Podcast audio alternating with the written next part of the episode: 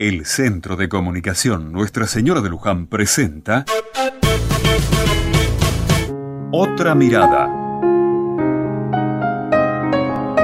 Ayer a la noche nos juntamos con unos amigos a comer algo en la casa de Mariano.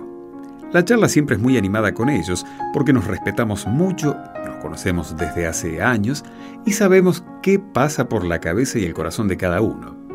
Por eso me sorprendió mucho cuando Esteban, hablando de los partidos políticos y de las elecciones que tuvimos en este último año, descalificó de forma tan abrupta y tan exagerada a quien se había presentado en una de las votaciones. Era tan pasional su argumento que todos nos miramos y nos quedamos un rato en silencio sin poder intervenir. Parece que Esteban se dio cuenta y bajó un poco el tono, y al final terminamos, como siempre, haciendo bromas y disfrutando del encuentro porque más allá de las opiniones, lo que nos une es una vida compartida en la amistad y todo lo otro es bastante relativo.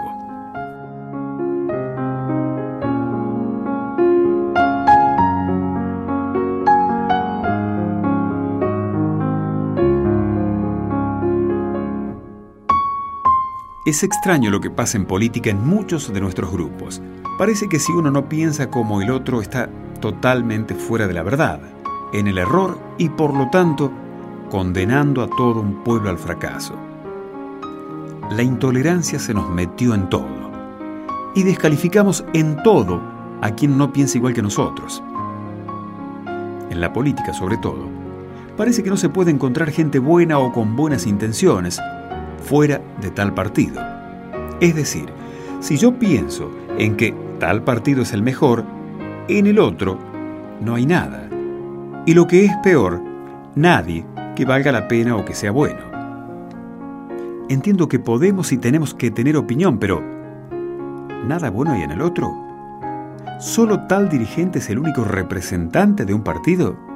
¿Y los cientos de hombres y mujeres que ponen su tiempo, su pensamiento con total generosidad y amor?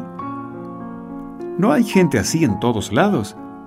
¿No hay bondad y generosidad en otros lugares que no sea mi partido? Por la intolerancia se ha matado gente, se han perdido ideas, se han frustrado proyectos. Qué bueno sería reconocer que todos podemos pensar diferente y sin embargo ser parte de un mismo pueblo.